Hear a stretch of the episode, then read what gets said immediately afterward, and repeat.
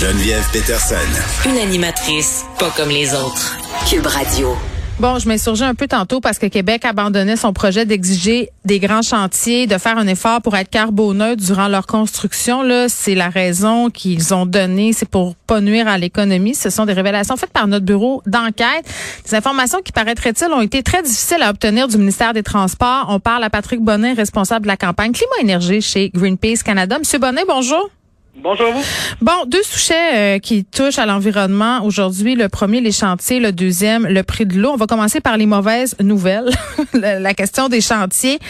Euh, est-ce qu'on peut s'expliquer qu'est-ce qui était prévu euh, pour ensuite être abandonné? Bien, essentiellement, le ministère des Transports du Québec avait adopté une politique qui voulait que les chantiers soient soi-disant carboneutre, donc soit forcé de réduire, on parle des chantiers, les infrastructures routières, prolongement, élargissement d'autoroutes, rénovation, etc., soit obligés de réduire leurs émissions de gaz à effet de serre mm. et lorsque c'est pas possible, les ramener à zéro, d'aller chercher des compensations qui posent problème à plusieurs égards, mais des compensations comme par exemple la plantation d'arbres ou autre pour arriver à un bilan mm. nul. Et là, malheureusement, le gouvernement a dit non, vous n'avez même plus à tenter de réduire vos émissions de gaz à effet de serre cette politique va retarder la mise en place de ces projets-là. Mm. Vous avez raison de dire que oui, l'économie est en train d'emporter sur l'environnement ici, très clairement. Oui, puis en même temps, euh, plusieurs commentateurs politiques disaient que euh, c'était des promesses qui avaient été faites pour nous faire passer le projet du troisième lien. Entre autres, vous avez dit des projets supposément carboneutres. J'ai envie de vous entendre là-dessus. Est-ce que ça se peut un projet, une grande construction carboneutre au Québec?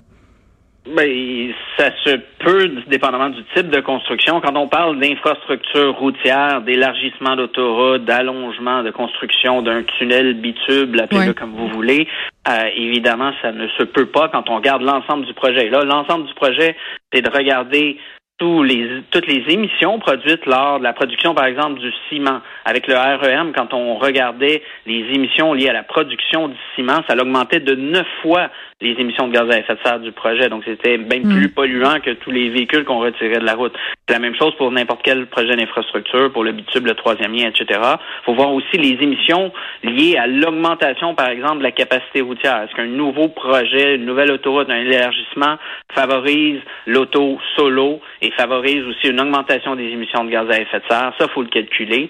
Et ultimement, ben, il faut réduire les émissions, vous le savez. Donc, l'idée de planter des arbres, par exemple, pour réduire les émissions qu'on serait pas capable d'enlever lors de la rénovation ou construction, mais il y a plusieurs enjeux avec ça. Vous plantez un arbre, ça va prendre une centaine d'années avant qu'il recapte tout ce CO2-là qui va hmm. avoir été émis. Oui, mais attendez, on, va en reparler de la, de la compensation. Je veux qu'on revienne sur les raisons qui nous ont été données, Monsieur Bonnet, le, le gouvernement qui a justifié cette décision-là avec l'argument économique. C'est toujours ce qu'on met de l'avant quand on veut opposer environnement puis développement. Là, euh, est-ce qu'on peut réellement changer notre empreinte environnementale si on continue d'opposer économie et environnement?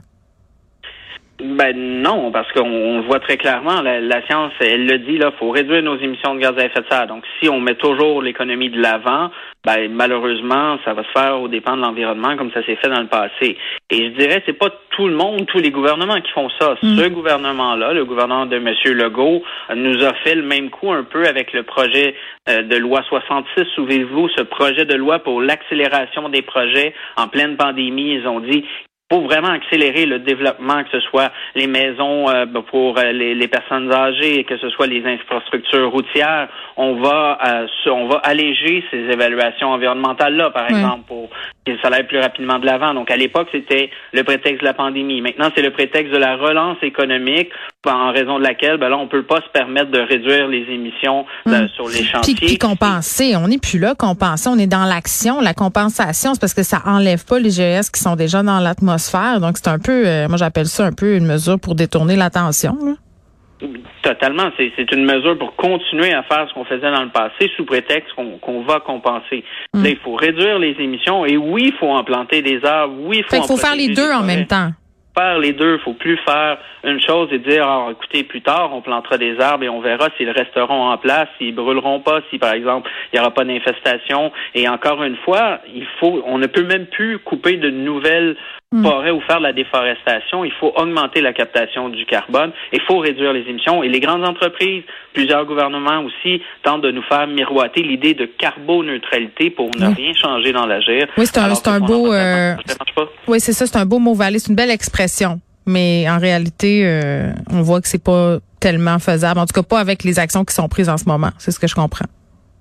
Ben, En général, la carboneutralité, c'est euh, souvent pour 2050, par exemple. Tous les gouvernements disent on va être carboneutre en 2050. Ah En grandes banques nous disent- 2050, ils vont nous dire c'est en, deux- c'est en 2070. Mhm. Les, les entreprises pétrolières, Shell, vous allez mettre de l'essence. Ils ont des publicités disant euh, mettez de l'essence carboneutre parce qu'on va planter des arbres. Encore une fois, ça prend 100 ans avant qu'un arbre euh, va être en mesure de capter votre CO2. Est-ce que ces projets-là, en plus, sont additionnels? Est-ce qu'ils s'ajoutent vraiment à des projets qui étaient dé- pas déjà en place, par exemple? Est-ce que c'est permanent? Est-ce que la, la mettre, euh, planter des arbres, c'est une garantie nécessairement que cet arbre-là va survivre, qu'il n'y aura pas de feu de forêt, par exemple? Et tout ça, pendant ce temps-là, on continue d'émettre des gaz à effet de serre. Ce qu'on sait, c'est que ce qui reste comme peu d'écosystèmes naturels à protéger, il faut les protéger, garder ce, ce carbone dans le sol, dans les arbres-là. Il faut augmenter la captation de carbone. Il faut augmenter le nombre d'arbres d'écosystèmes qui captent le CO2. Et ça, c'est pour compenser les émissions du passé.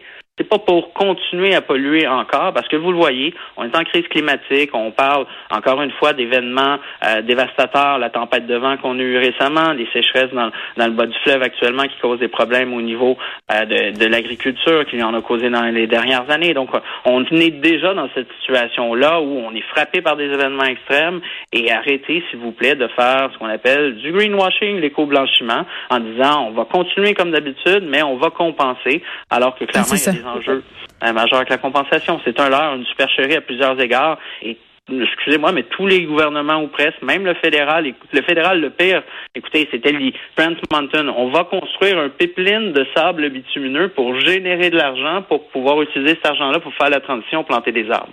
Et c'est l'aberration totale, mais on le voit à plusieurs autres échelles. Le troisième lien, c'est un autre bel exemple. Très bien.